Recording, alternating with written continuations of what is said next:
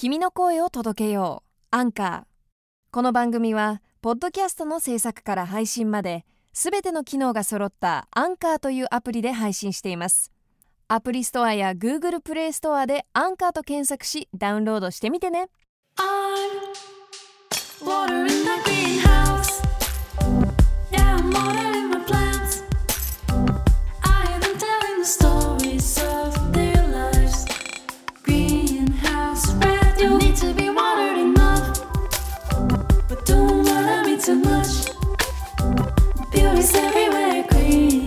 Greenhouse radio with Shara.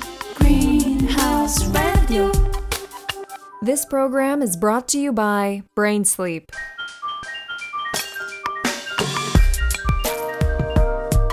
Hey, welcome back to the greenhouse. シャウラです。今週も引き続きゲストは元バドミントン日本代表で現在一般社団法人ウーマンズウェイズ代表の塩田玲子さんです。ウーマンズウェイズを立ち上げた思い、そして塩田さんの夢への考え方をいろいろ語ってくれました。さあ今週も塩田玲子さんが来てくれています。よろしくお願いします。よろしくお願いします。さあ先週はね、いろいろとあの現役時代のお話だったりとか、はいうんうんあの時のプレッシャーの話とかがありましたけど、うん最近では、塩田さん一般社団法人ウーマンズウェイズの代表にもなったんですよね。はいそうなんですなんかね本当人生何が起きるか分かりませんね これはどういった活動なんですか？これはあえっ、とまあ簡単に言えば、えっと、女子アスリートが、まあえっとまあ、月経とか、まあ、生理ってあるじゃないですか。はいはいでそれとそのコンディションに対してのなんかもうちょっと自分の体を知ってしっかりと自分の体と向き合ってでその月経に対しての、まあ、コンディションをしっかりと整えていきましょうねっていうのをこう促すような団体ですね。なるほどなるほど。うんうんうんでここの代表になるっていうのははいどういう流れで？えっとあのーそれもえっとね今年のまだ2月とかはい。にあのまあえっととあるインタビューを受けたんですよ。うんでその時にあのー飛び込みの中川舞ちゃんっていう元オリンピックの選手と一緒にこう対談をしたんですけどそこにあそのまあ女子アスリートとえっとその生理について今だからこそ話せることありませんかっていうのでうん話したんですよね。でその時になんかこうあああしておけばよかったよねとかうん。こうしておけばよかったよねとかってまあい絶対的に足りなかったのは知識。で本当に誰も何も教えてくれなかったんですよね。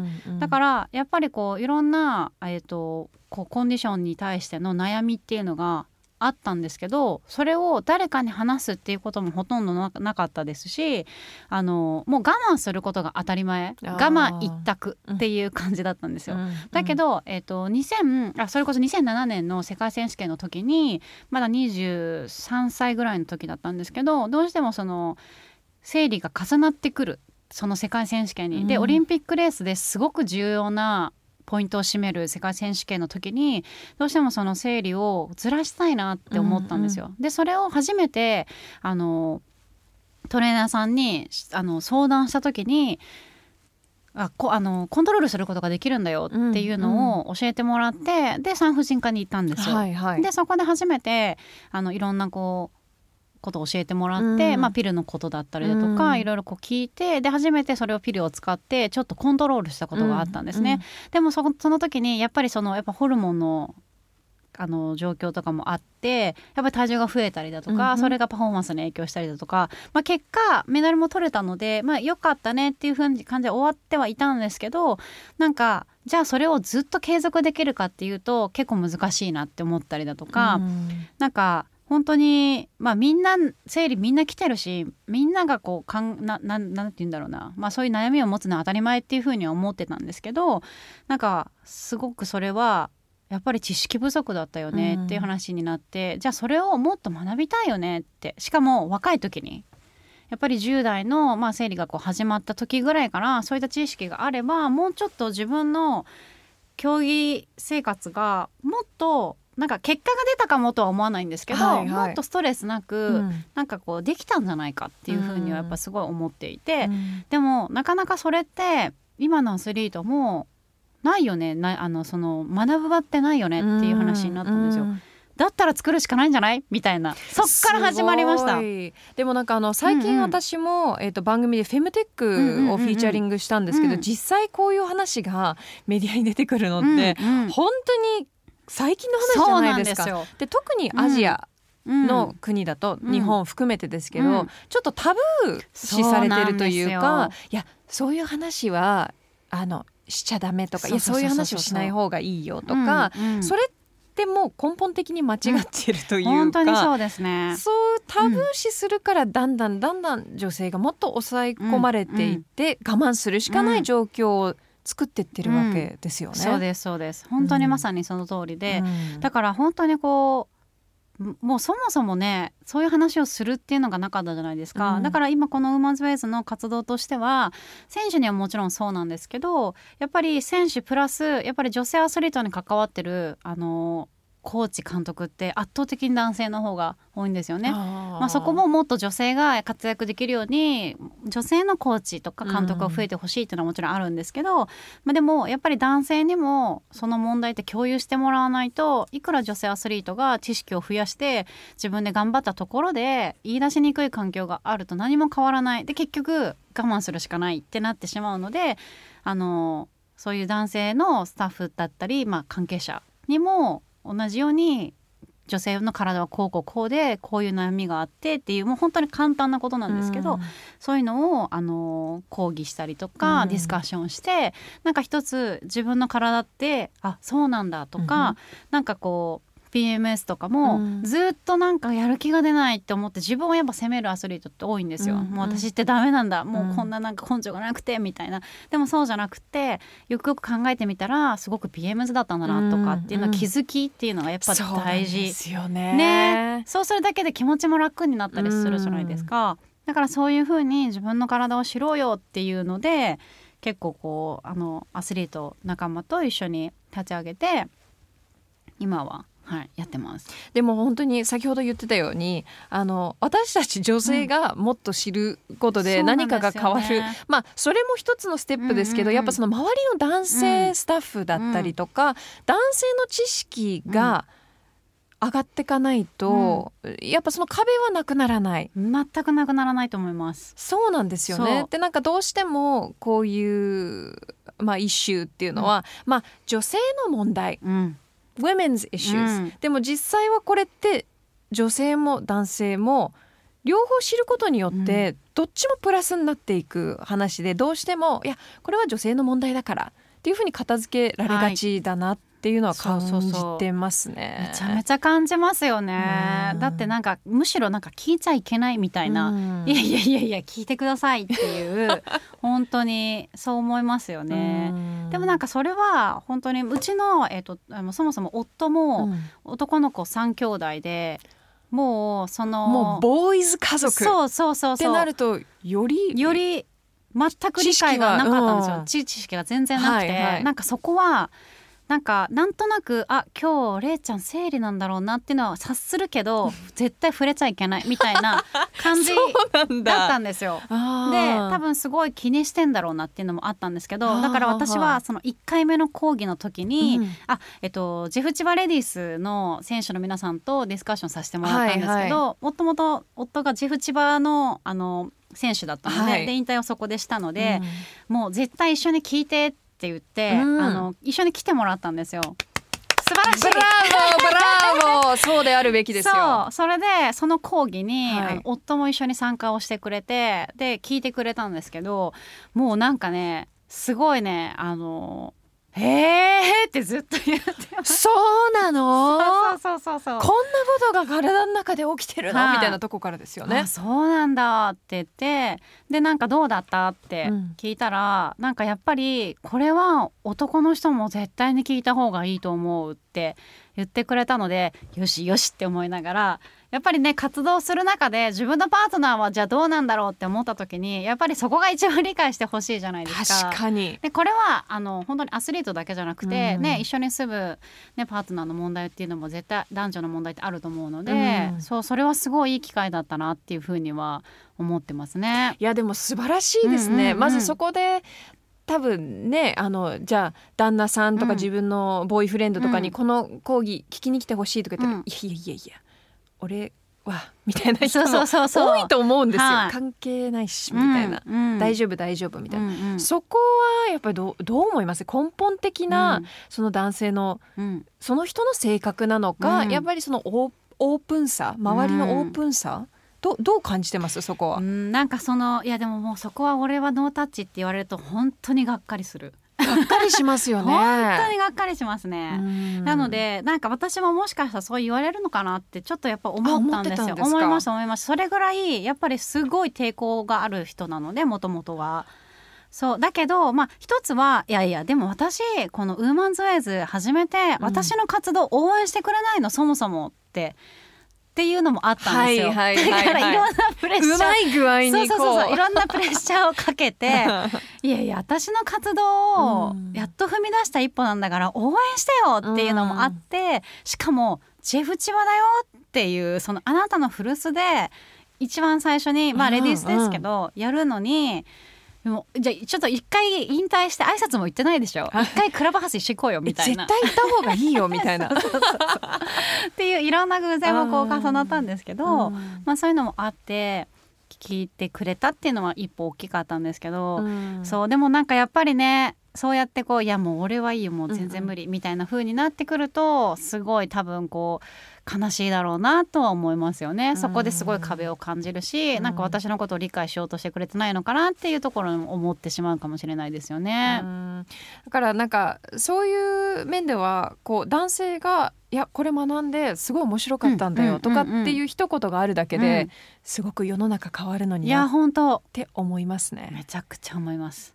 とそれは。ねなんかどうしても、こう私たち女性が、うん。これは知ってほしくてしあの、うんうん。こうなんだよっていう気持ちがあったとしても、うん。どうしてもなんか関係ないっうんて思われがちな部分があったりするなと思ってて。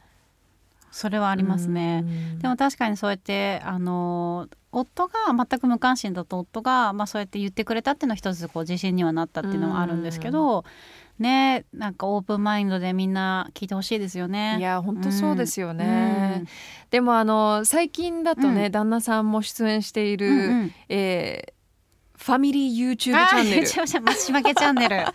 ありがとうございます。めちゃくちゃ私好きですよ。あの感じ。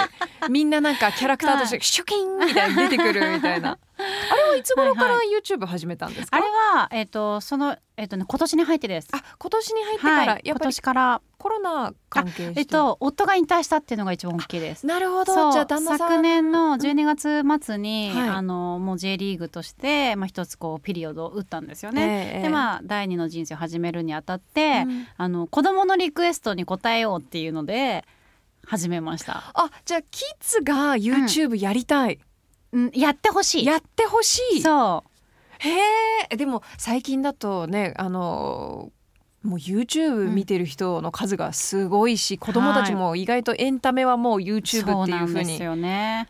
なってて、うんうんうん。じゃあそこに応えてあげたいっていう気持ちで。そうそうそう。なんかまあいろんなことにチャレンジしたいよねっていうのは言っていて、で、まあ、その中で一つそのまあ子供たちもなんか「あのパパさ」ってさ「サッカーやめるんだけど次どうしようか、何やってほしい?」って言ったら「うん YouTuber!」って一番最初に言ったんですよ。で最初はなんか「いやいやいや大変だよ」って言いながらあの、まあ、スルーしてたんですけど、ええええでもなんかその本人の中では多分すごい残ってて。うんまあでも、まあ、今引退した今だしまあそのなんかずっとできなくてもいいじゃんってはいなんかそれこそやってみないと分かんないし、はいはいもうダメだったらやめればいいしなんかそんななんか重く考えずに、うん。とりあえず楽しく。楽しくうん。やってみようよって言って始めたのが YouTube ですね。でもめちゃくちゃなんか、めちゃいいですよ。本当ですすかごく見てて楽しいですえーありがとうございます。でもそれ見てて思ったんですけど、うんうん。アスリート同士の結婚ってどうなんですか、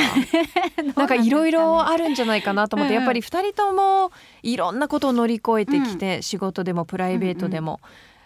である意味同じようでうん。ち違うスポーツだったり、うんそそういうのどう感じてます、えっとねマインドはでも同じですよ。ななんかやっぱりお互い根性があるっていうのはあー確かに、ね、あるからあのもちろん、えー、と最初はもう私も引退したてで、うん。あの夫も現役バリバリの時は、はい。もうとにかくお互いの主張が強すぎて そうそう。いやいやいや私はこう思うみたいな。はいはい。だけど夫も「いや俺はこうしたい」みたいなのがすごいあったんで結構喧嘩したんですよ。あじゃあ結構ぶつかぶつかりました。最初はね。前半っていうか前半っていうか新婚当初一番仲いいはずなのにはいはい。もう他人と住むのどんだけ大変かみたいなぐらい本当にすごい揉めたこともあったんですけどだけどなんかやっぱりもう今年で10年目なんですけど。わーお10年目。アニバーサリーイヤーじゃないですか。が始まったばっかりなんですけどうん。でもなんか今は本当にあのなんて言うんだろうな。もうなんだ同志みたいじゃないですけど、うんうん。すごくこういいパートナーでもありますしうん。家族としてはなんかチームだしでもあの子供たちがいなくて、まあ、こうやって YouTube も2人でやったりだとか、うん。あの2人で過ごす時間も多いのでなんかそういう時は本当にこういいパートナーとしてすごくいろんな話もできるし、うん。あの関係性はすごい変わってきたなっていうふうには思いますね。うん。えでもどうやって決めたんですか、この人と結婚だなっていう、その瞬間のなんかあったんですか？私の場合はもう勢いでしたね。勢い？そう。好きみたいな。好き結婚しようみたいな。みたいな。そうそうそう。割とだから付き合いが逆に短かったんですよ。あそうだったんでそうなんですすよ。1どのぐらい？年で。でやっと今なんかこう本当に10年かけてうん。積み上げてきたなっていう感じがうん。すごいするのであとはあの本当にもうアスリートとしてのなんかこう分かり合えるところもすごいあったりとか、あとマインドもでもやっぱりあ同じアスリートでも全然違ったりもするんですよ。でそれが自分にないもののところであったりだとかもするのでやっぱ尊敬？そっか、うんうん。それはありますよね。ありますあります。ごいなって。あそういう考え方なんだとか、うん。なんかそれはあの本当に尊敬できる部分でもあったりするので、はい、二人の根本的に全然違う部分ってどういうとこです？根本的にその最初ぶつかってた、はいはい。あの部分とかで、うんうん。どういうことでぶつかってたんですか、えっとね本当新婚当初私が家でこういろいろやっはいはいはい。て帰ってくるじゃないですか。えれいちゃん泥棒入ったわって。えねえねえ見て見て見て見て。引き出し全部開いてるよ。みたいな。今から閉めようと思ってたの？みたいな。だからうん。私としては本当に悪い癖が本当に直してもらったっていう。え 直してもらった。直してもらったっていう。うん。まあ少しずつですけど。でも今でもなんかまあね10年経ったよね？みたいな話をして。でも本当マイペースだよね相変わらずっていう。この間言われたんですよ。ほうえでもそれはどう どういう何どんなシチュエーションで言われたんですか？あなんか2人で、うんあの結婚記念日に食事をおしてる時に、うんうんなんかこの10年どう？みたいな、でもさ私ってさすっごいたっちゃんだだ夫に合うん。わせれるようになったよねって、うん。私すごい成長したと思わない？みたいな感じで言ったら、うんうんいやでもさ本当マイペースなところは変わんないよねって言われていやいやいや私はもうめちゃくちゃあなたのために合わせて生きてきてるよ今って思ってるんですけどそうそう。でもなんか本当に振り返ってみると、うん。悪い癖っていうかそういうね、悪い習慣みたいなのは直してもらったしあとはあの本当にこう家のこととかも分担できたりとか本当になんか役割分担がこううまく回っていてあのなんて言うんだろうな。楽になったところもすごくあるし、ううん。んそれはすごい変わったなっていうのは思いますね。でもやっぱり結婚ってお互いの寄り添いですよね、すごいそれ思います。で実すり合際わせ？うんすり合わせ、でそれはお互いそうだとうんうん、思いますよ、だ思います思います。からもしかしたら、塩田さんは、うん。いやまあちょっと悪い癖が治ったって言ってましたけど、うんうんうん。旦那さんも旦那さんで、うん。多分一緒にいるから、うん。僕のこういうとこはちょっと変わってきたなっていうのはあるんじゃないですか、あると思います。なんか許せるようになったって言ってそこ？そこですか？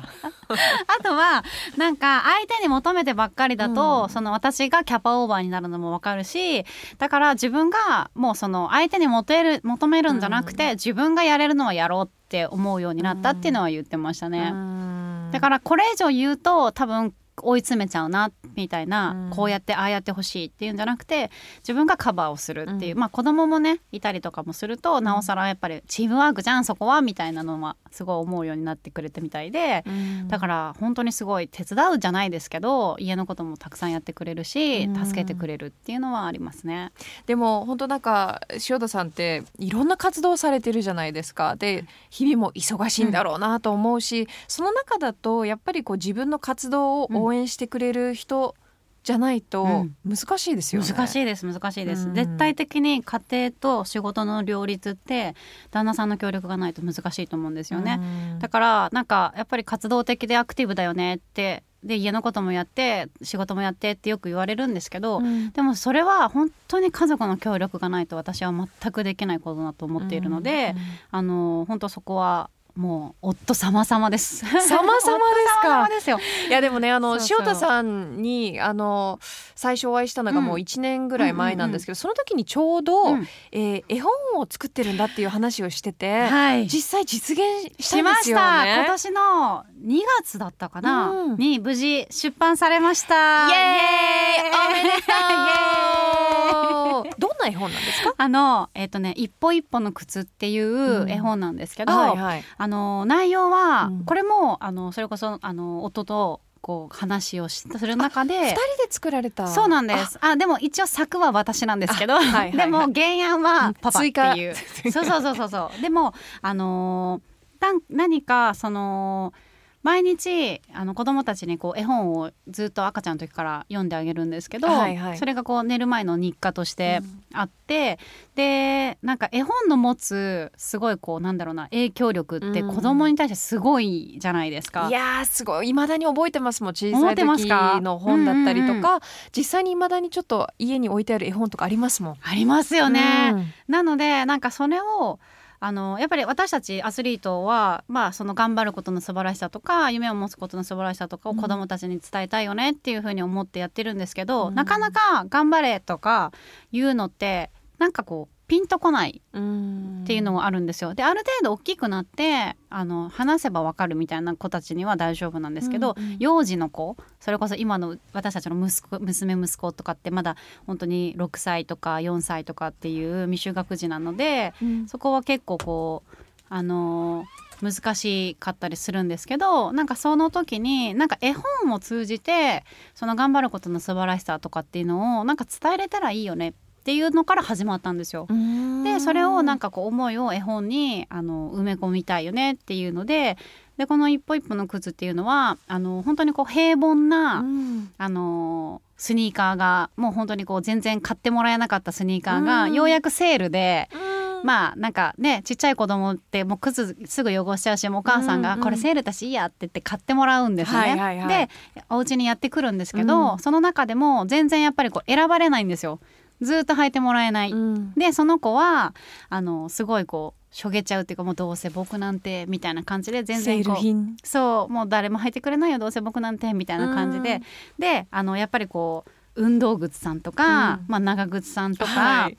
あのビーチサンダルさんとか、はい。こうすごいこうなんレギュラーメンバーに対してはいはいはい。嫉妬をしていて、いいないいなって思うんですけど、はい。そこであのそういうこうレギュラーメンバーの靴たちに「うんいやいやいや君は選ばれるために何かやってんの?」って問われるんですよね。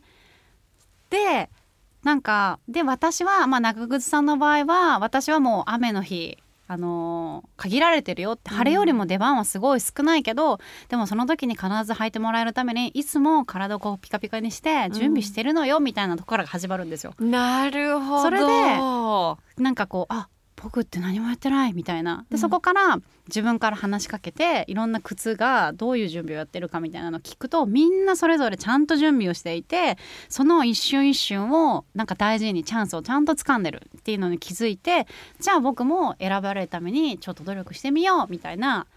で最終的にはあのこう子供に選んでもらってもうすごい嬉しいみたいななんかこう頑張るって素晴らしいみたいなそういう絵本です。うわなんか深深い。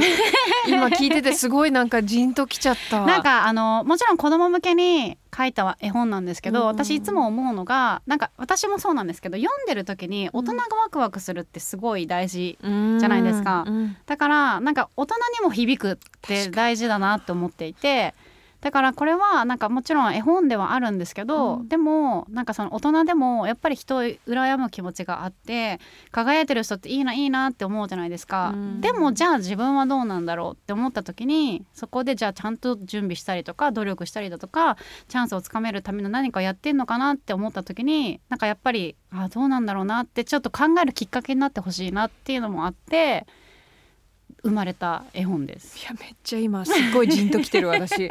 そうだよなっていう。でもまさにそうですよね、いやーそしてこの一歩一歩の靴、はい。今手元にあるんですけどイラストも可愛いですね。そうなんですよ。もうなんといってもこの神谷芙代さんっていう、うん。あのもともとご自身も絵本作家でいらっしゃるんですけど、うん。今回はその絵で参加してくださって、うん。もう本当に物語に息を吹き込んでくれたっていう感じです。あのなんかね私のものじゃないって感じ。いやいやくらい。あの顔乗ってますよ。がっつりと。もうね私これえこんな素敵なの？私。か いやでもこれなっていうぐらい、うん。はい。でもすごい可愛いです。可愛い、うん。あとまやっぱメッセージが素敵なんでこれあの子供がいない家庭でもこれ読んでほしいですよね。ぜひ読んでみてももらいたいですね。ううんんうん。なんかでも、うん。夢を持つ素晴らしさ、うん。夢ってどうやって持つと思います、それねちょっと時間もう1時間ぐらいもら本当時間が足りない、うん。でも私あのー結構それを講演とかのテーマで話したりするんですけど、うん。あのなアスリート時代って当たり前に夢とか目標があって本当にもう小学えっと6歳の時からやってるので、もう簡単に答えれたんですよ夢とか目標って。うん。インタビューとして聞かれたとしても、はいはでも引退した時に初めてあのじゃあ今後の翔太さんの夢とか目標聞かせてくださいって言われた時に初めて言葉に詰まったんですよねはあだから私はバドミントンがあったからこそ目標とか夢があったけど今ってそれがなくって引退してすぐで「え私の夢?」うんみたいな「えない?」って思ったんですよ。うんでまあその時はなんかあのーこれからまあじゃあ夢とか目標を見つけてまたそういった人生が送れるように頑張りたいみたいな感じでインタビューとして終わったんですけど、やっぱり結構ショックだったんですよね。うん。あその自分が言葉が出なかったことに気づかされた、そうですそうです、うんそれでやっぱり夢とか目標って持ちたいと思って持てるものじゃないし、うん。なんかこうやっぱり子供たちには夢持ってねとか目標持ってねって言うんですけどでもそれってやっぱすごい難しいなって思っていて、うん。じゃあじゃあでもそれってじゃあ自分じゃあどうしようって思った時にやったのがやっぱり書き出す作業だったんですよね。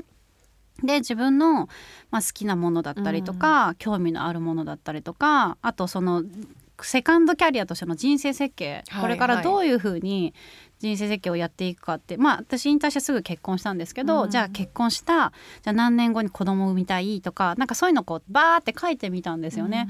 でそうするとなんか自分のマインドも知ることになりましたしあ私ってこういうことにこうなんて言うんだろうな幸福感を感じるんだとか、うんうん充実感を感じてるんだなっていうのがやっぱ少しずつ分かるようになってきてなのでなんかこう今は正直大きな夢とか目標ってないんですよ、うん。だけど毎日の中であこれやりたいなとかっていうのが出てくるっていうのがあって、だからなんか夢とか目標ってもちろん持った方が人生は豊かになるしなんか暇だなっていう時間が減ってくるのでそれはそれでいいと思うんですけど、うん。でもなんかないならないで困んないなっていうのも正直思うんですよ。うんなるほどね。思いませんか？だって夢とか目標なくって毎日は送れるし、うんそれなりに楽しかったりもするし、うん。だからないならないで別にそれは困自分が困んないんだったら全然問題がないことで、うん。やっぱり長い人生こう歩んでる中で自分が興味が出たりとかあのそのなんだろうな。必ずこうなんか急に出てくるものだったりすると思うんですよ。だからなんかそれは、うん。あのやっぱりまあささっきの話にもつながるんですけど自分の感情にちゃんちゃんと気づいていくこと。そうするとその中で絶対夢とか目標って出てくるんで、なんかそれはうん。焦らずに持とう持とうとしても思って持てるものじゃないっていう答えにつながりました。い。やそれは思います、いつどこで何が自分の人生で起きるかもわからないし、うん。ある日突然何か、うん。それから誰かに出会ってインスパイアされて、あ本当にそう。これだって思う瞬間もあるじゃないですか、はいあると思います。だからそのない時があっても全然問題ないですよね。はい。ただ努力は続けてればですそうです。何かしらつながっていく、そうですそうです、うん。だから、えっと、自分の好きなこととか興味のあることを見つけてじゃあそれに対して何ができるんだろうって趣味を深めるとかでもいいと思うんですよ。うん。趣味を深めることによってそれがお仕事につながる場合もありますしだから私のこのいあのウーマンズウェイズもそうですし絵本もそうですしやっぱり毎日の生活の中で生まれたこと、うん。だから絵本もやっぱりそのきっかけが、まあ、コロナ禍ですごくこう長い時間家にいて家族の時間があったからこそなんか絵本描きたいなっていう気持ちに湧いてうんなりましたし忙しい毎日を送ってたら到底そんな気持ちにならなかったと思うんですよね。でそれであのウーマンズウェイズも一つの一日の取材がきっかけに立ち上がった団体っていうのもあるので全然目標として入ってなかったこと。うんねそれがある日突うん然うん、新しい目標ができた。はい、だからでも今はこの活動をしっかりと長く続けていこうって、うん。アスリ後半アスリートのために自分は何かできることってこれなんだってやっぱ思ったんですよね、うん。だからやっぱりそれは自分のこう経験上も言えることだと思うので、うん今夢や目標がなくても問題ないって思います。うわ素敵、うんそのまあゴールっていうんううん。キーワードが出ましたけど、うん。たまにこう自分の中でじゃ目標を持ってる、うん。これをこなしたい。ここまでたどり着きたいっていうのがすごく前向きに感じられる時、よしみたいな。今日もこれに向かってめっちゃ私頑張ってるし、うん。いやーみたいな時もあれば、うんうん。すごく遠くに感じちゃう時、うんうんそういう時ってみんなあると思うんですよ。はい、どんなゴールでもどんな小さなことでもそういう時うん。のアドバイスとかってあります、うーん。私の場合は、うん。あのやっぱりえっとね北京オリンピックが終わった後にやっぱりそのロンドンまでの4年間っていうのがもう果てしなく長く感じたんですよ。うん。アテネオリンピックが終わって、まあ、出場はできなかったんですけどそれから目指した北京の4年とその北京が終わってロンドンまでの4年って同じ4年なんですけど、重みとしては全然違ったんですよね。でやっぱりすっごいこうもうなんかもうほんと一歩一歩一歩一歩みたいなこの4年間だったんですけど、やっぱり一番あの苦労したのはその北京オリンピックが終わってあのそのバーンアウトした時にすごい辛くてやっぱりでも進まなきゃいけない。だけど進めないみたいな時にあのずっと思ってたのはあのなんていうんですかね。Y を考えるっていうんですか。なぜ、うん。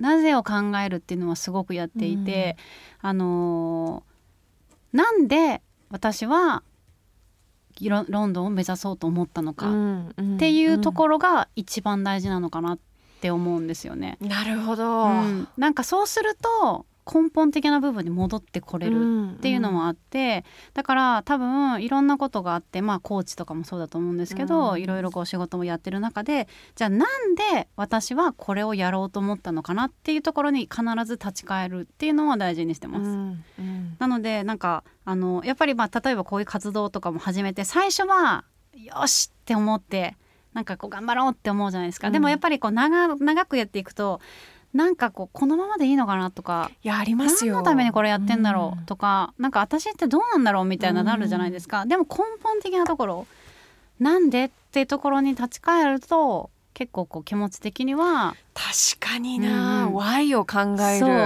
まさにそうですね、うんうんうん。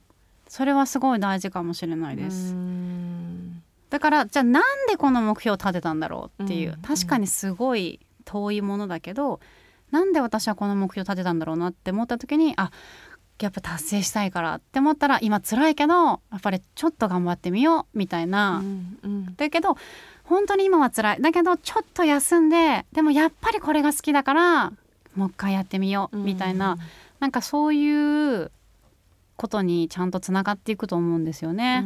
だからそこは、うん、一番そこが大事なのかなと思いますね。なんかどうしてもこう外側から見てると、こうまあ、自分の中でこの人は成功してるなって思う人を見ちゃうと、その表面的な部分だけ私たちってうん、ね、あの注目しがち、はい。ここまで成功してこんなに素敵な家族がいて、うん。そしてこんなこともしてこんなこともしてすごいなそれに比べて私は、うんみたいな。うん比べるうん。っていうのも、うん。大切な部分もあるけども、やっぱりその例えば比べてみてじゃあ私に足りてないものは何だろう、って思うのは一ついいことかもしれないけども、あんまり比べるのって良くないですよね。そうですね。結構そこは苦しくもなるね憧れとして目標を持ってそこにメラメラメラみたいな気持ちはすごくいいんですけど、それで自分をすごい過小評価しちゃうっていうのはもったいないなと思いますよね。なんかでもやっちゃうじゃないですやっちゃいか、人間は。やりますやります。特に今ね、ソーシャルメディアとかいろんなとこを見てると、みんないいところばかりをこう出しちゃってるのを見ると、うん私は置いてけぼりうん。みたいに感じる瞬間ありますよね。ありますよね。だそこはやっぱりこう、うんうん。自分への言い言い聞かせうん。て自分のその情報の取り入れ方のコントロールっていうところになってくるんですかうね。ん。もう人は人、うん。私は私私っていうのが一番シンプルに、まあ、なかなかね思っててもできないっていうのももちろんあるんですけど、うん。でもそれは一番大事ですよね、うん。そうやって思うしかないっていうか。そうですようねん。まあ今ね大きなゴールはないうんっておっしゃってましたけど、うん小さなゴールはうんあるってことですよね。小さなゴールはやっぱりこの今やっぱりあの5月31日には、うんまあ、立ち上げたばっかりなんですよ。うんなのであのなかなかこう浸透まだしてないっていうのもあるので、まあ、これをやっぱ継続して、うんもっともっとみんなに知ってもらって一つこうムーブメントとして、うんあの女子アスリートがこう一丸となってムーブメントが起こるような活動にしたいっていうのは一つ目標として持ってますね。大きな目標だと思いますよ、うんうん。そう先生。目標ないって言ってる割にはこれだって私はすこの話を聞いてると、うんうすごく大切な活動をしてるんじゃないかって思うんですけど、そうですね。はい。なんか目標っていうよりも責任っていうのも結構ありますね。やっぱり始めたからにはっていうのもありますし、うん。なんかこう自分で立ち上げたものだからこそ、うん。ちゃんとしっかりやっていかなきゃいけないっていう責任もあるので、うんそうですね。ありましたね。ありますよ 大きなのが。そうですね。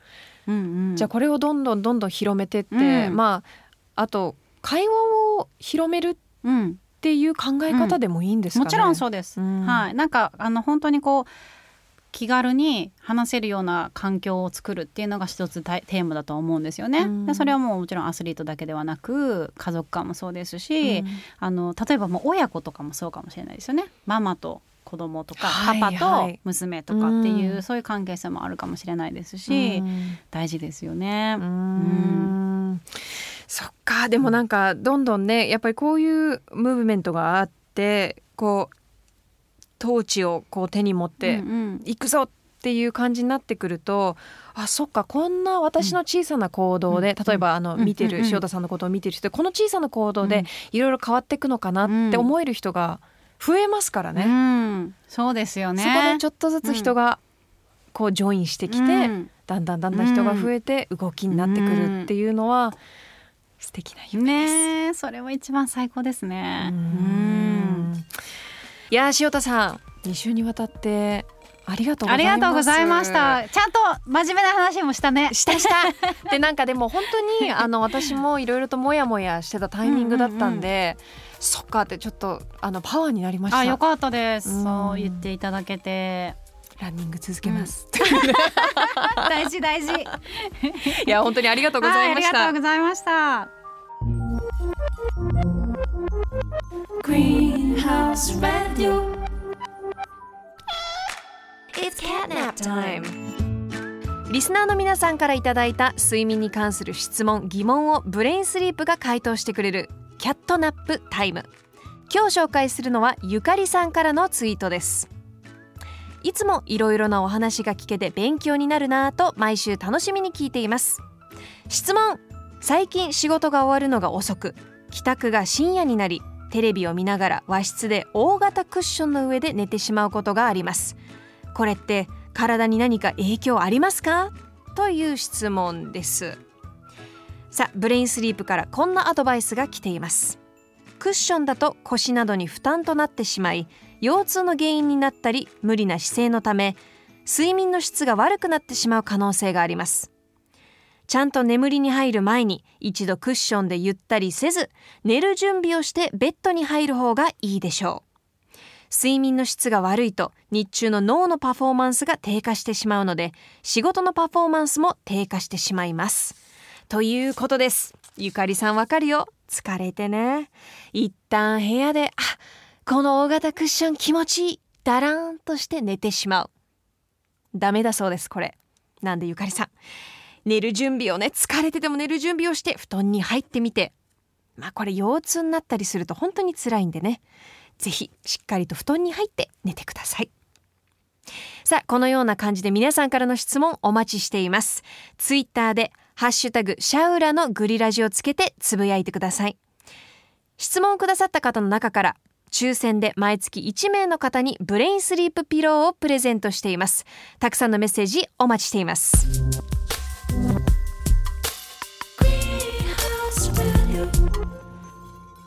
This program was brought to you by Brain Sleep. 最後にこの番組を配信しているアンカーには自分のトークと Spotify にある楽曲を自由に組み合わせて配信できる Music and Talk という機能があります。気になる方はぜひアンカーのアプリをダウンロードして試してみてください。そして Spotify には Music and Talk で作られたエピソードが続々到着しています。ツイッターでハッシュタグミュージックトーク全部カタカナで検索して探してみてください。